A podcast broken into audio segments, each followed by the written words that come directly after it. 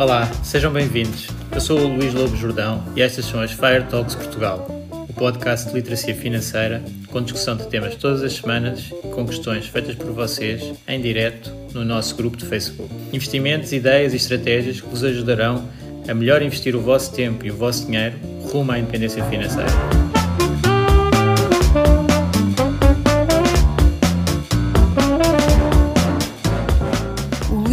Jordão trabalha nos mercados financeiros há mais de 20 anos. É um analista financeiro certificado pelo CFA Institute, criou o maior fundo português de ações e é atualmente responsável pelos produtos Stoic na SGF. Todas as opiniões expressas pelo Luís e eventuais convidados são exclusivamente suas e não refletem a opinião da SGF ou do CFA Institute. São ideias à data de gravação e estão sujeitas a alterações. Todos os investimentos envolvem riscos. Este podcast tem um intuito meramente informativo e não deve ser tomado como base para decisões de investimento.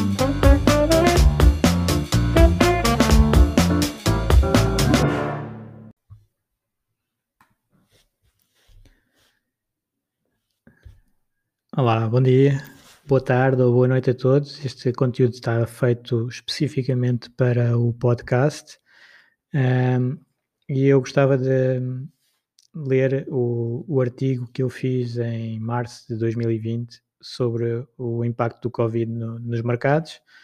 Ah, acho que acaba por ser um artigo interessante, um, tanto para, para fazer um bocadinho a, a revisão do ano 2020 como para preparar para, para o futuro, para os outros Covids que hum, podemos eventualmente ter para a frente.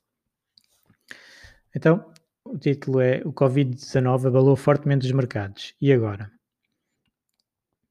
As últimas semanas têm sido férteis em notícias e os mercados financeiros viraram rapidamente, transformando ganhos generosos em perdas assustadoras. Assim, tem sido normal fazerem perguntas como: Qual a tua opinião sobre a queda dos mercados? O que estás a fazer para adaptar à queda? Já chegamos ao mínimo? Devo investir agora ou esperar? Este artigo foi de dia 18 de março de 2020 e vou então detalhar a, resposta. A minha resposta é simples e vou dividi-la de acordo com três grupos de investidores.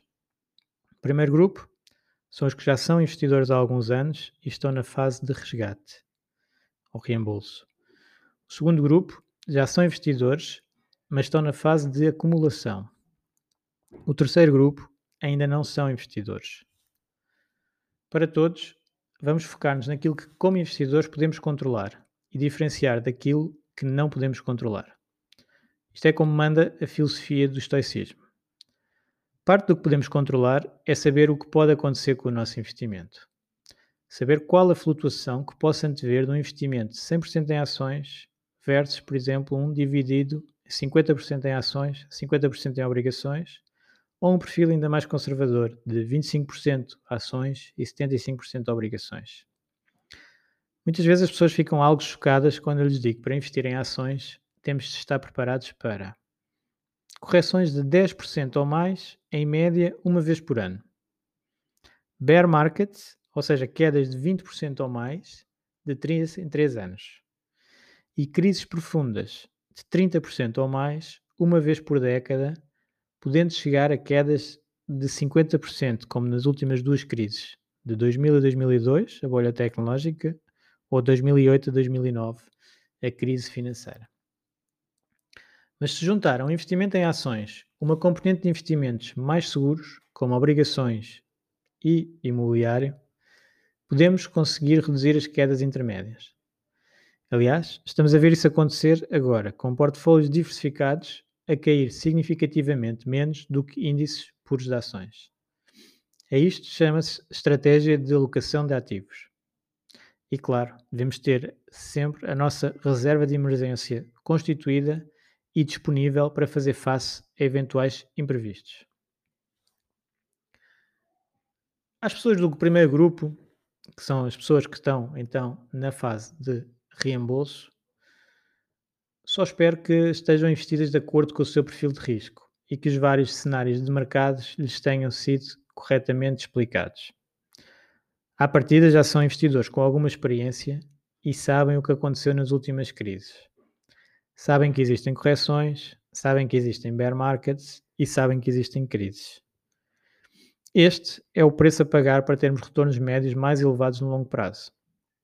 E no longo prazo, os índices acionistas têm conseguido retornos próximos dos 10% ao ano em média. Este preço a pagar, ou seja, a volatilidade de curto prazo, é um preço ao mesmo tempo elevado e ao mesmo tempo bastante baixo. O que é que eu quero dizer com isto? É um preço elevado porque é difícil ver as nossas poupanças a desvalorizar, mesmo que seja temporariamente, a desvalorizar cerca de 50%. Parece que fizemos a decisão errada, porque não vendemos antes da queda.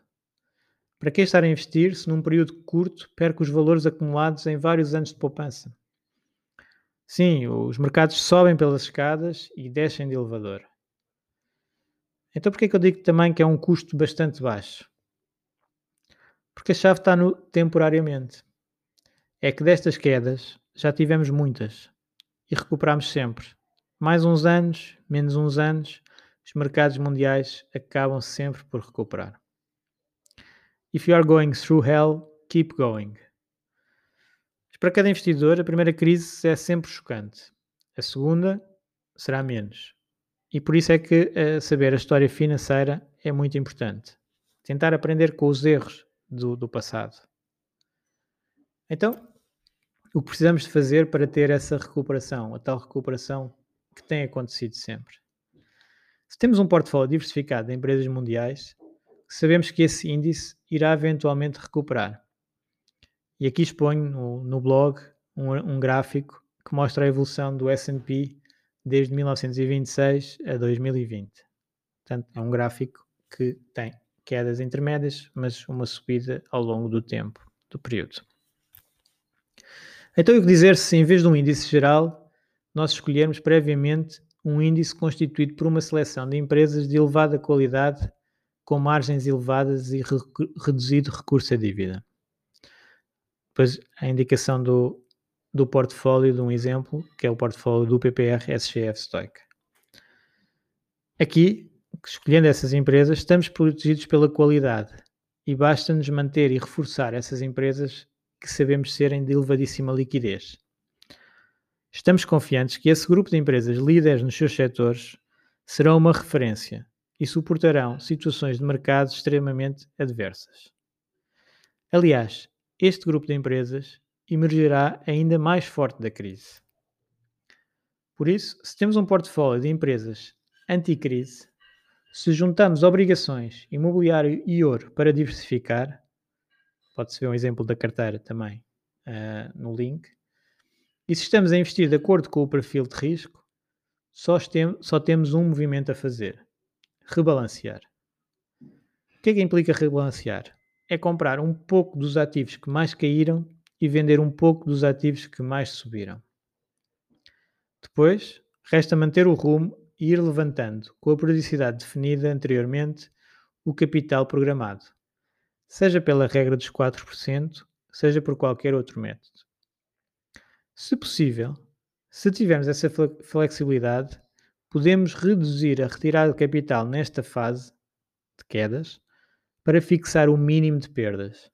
Portanto, alguma flexibilidade ajuda. Agora, o segundo grupo. O segundo grupo são aqueles que já são investidores, mas ainda têm algum tempo na fase de acumulação. Pode, eventualmente, ser a primeira crise com que se deparam nos mercados e a sensação de perda é bem superior à que estavam à espera quando definiram o seu perfil de risco. É normal. É difícil determinar o nosso perfil de risco só com a história. O passado parece sempre muito mais fácil do que o presente principalmente é muito mais claro e previsível. A queda de 55% da crise financeira de 2008-2009 parece mínima face aos quase 30% desta crise ao dia de hoje. De repente, os mercados recuaram vários anos e as poupanças desses anos parecem ter sido em vão. Possivelmente é verdade que o perfil de risco era demasiado elevado, mas agora o que fazer? Reduzir para um nível mais baixo assumindo perdas? Ou aguentar até superar a crise?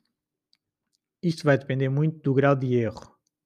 Mas olhando para a análise feita acima, para o primeiro grupo, diria que o ideal será não haver trocas de perfil nesta fase.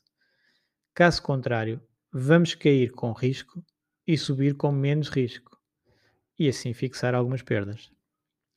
Nesta fase, devemos manter a alocação e rebalancear os portfólios, investindo nos ativos que caíram e vender os que subiram. Sim, neste caso é comprar os ativos com mais risco, foram os que caíram mais. Lembrar o horizonte temporal que definimos para o nosso investimento. Nós somos investidores de longo prazo, não somos? Portanto, estamos então a enervar-nos com movimentos de mercado de curto prazo? Isto faz sentido? Quantas vezes os grandes investidores já viram a sua riqueza diminuir para metade? E o que fizeram? Venderam? Não. Nessa altura eles ou mantiveram ou compraram mais. Vamos tentar copiar os bons exemplos. E o terceiro grupo? Sim, quem ainda não investiu, mas já está a seguir os mercados há algum tempo. O que deve fazer? Tem estado a hesitar em entrar. Agora o mercado dá-lhes uma grande oportunidade. Para esses, esta crise pode, em termos de investimentos, ser o melhor que lhes podia acontecer. Tendo muitos anos pela frente, em termos de horizonte de investimento, esta queda e as possíveis quedas nos meses seguintes fazem com que seja possível adquirir ações com bons descontos face aos preços a que transacionavam apenas há três semanas. Sim, os mercados estiveram em máximos a 20 de fevereiro de 2020 e estou a escrever a 17 de março de 2020 com o S&P a tocar nos 30% de queda face aos máximos. Quando estavam a seguir o mercado na sua subida, tinham dito que iam esperar por uma queda para entrar. Agora que temos uma queda, qual é o comportamento habitual destes quase investidores. Estive fora do mercado e foi ótimo. Deixa ver até onde este cai para depois comprar. Isto, diria eu, seria abusar da sorte. E sem grande necessidade. Muitos estudos e a lógica mostram que nos primeiros anos de poupança e investimento, a componente essencial e aquela que verdadeiramente controlamos é a poupança. Os resultados dos investimentos vão ser mais aleatórios, e menos importantes. Mas fazendo um investimento programado mensal, vamos ter uma média dos rendimentos dos mercados e assim reduzir muito o risco de começar numa altura boa ou numa altura má. Aliás, podemos ver esse processo nas últimas crises com dois exemplos. No primeiro exemplo, o A começou a investir 200 euros por mês num perfil 50-50 em 99 em 99 foi o pico de mercado, seguiu-se o arrebentamento da bolha dos dot-coms e o mercado caiu a partir de março de 2020. Temos aqui um gráfico uh, no blog, no artigo, com o valor do portfólio. Esse valor começava em zero no ano 99 e vai subindo até aos 100 mil em 2020, com algumas quedas intermédias. Portanto, chegamos a 2020 com um valor de cerca de 100 mil euros. Parece impressionante, mas nem se nota a crise de 2000 a 2002. Porquê? Porque o valor acumulado era pequeno quando os mercados corrigiram. E A foi sempre acrescentando os 200 euros por mês.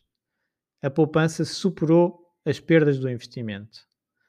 Em 2008 e 2009 já se nota uma quebra, mas ao manter o programa de investimento pré-definido, também ajudou a superar os efeitos da crise. Agora o segundo exemplo. O segundo exemplo é o B. O B começa apenas em 2003, ou seja, não sofre as quedas de 99 a 2003. E manteve o capital não investido desse período e investiu todo de uma vez em 2003. Ou seja, pegou os 200 euros e multiplicou por 12 para ser o valor anual e por 4. Foi 4 anos que esteve fora do, do mercado. Foram 9.600 euros.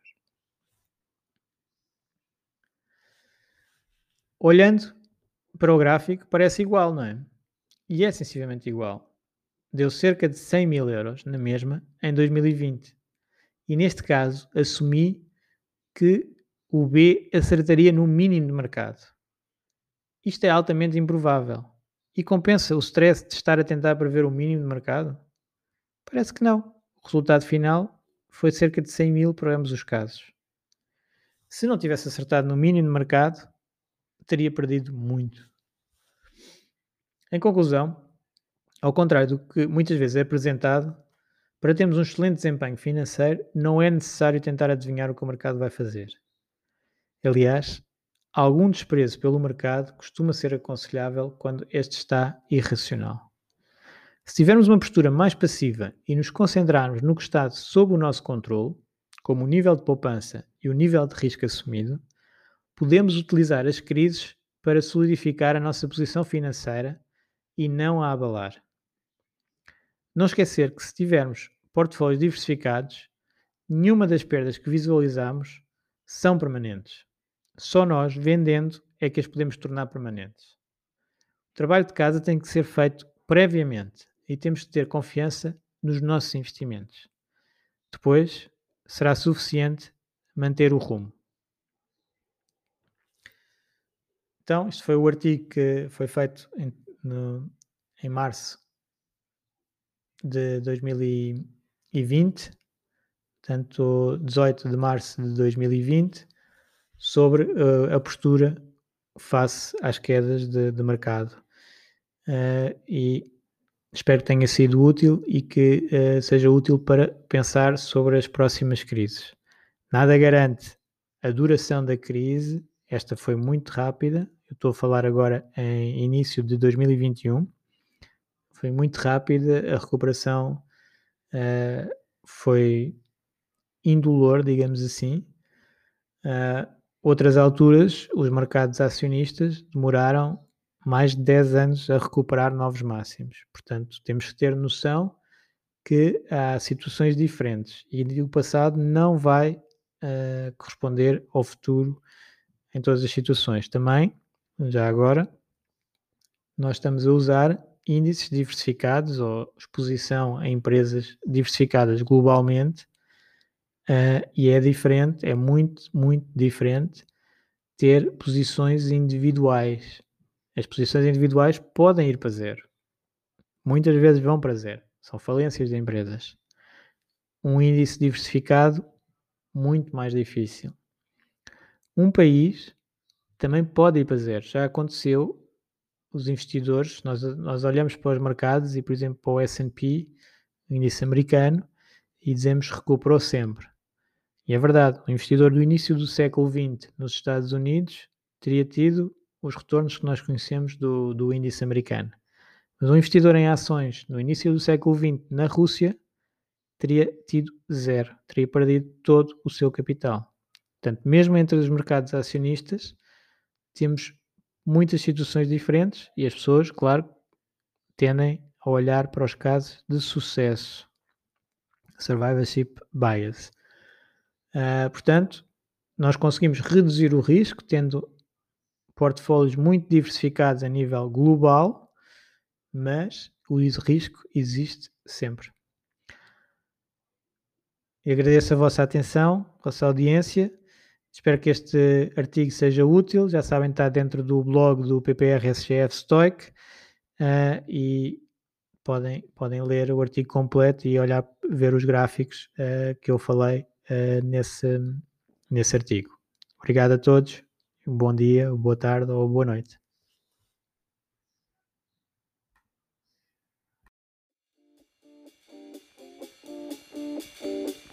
Obrigado por ouvires. Junta-te à discussão através do grupo Fire Talks Portugal no Facebook e não te esqueças de ver a descrição onde poderás encontrar mais informações. Até à próxima!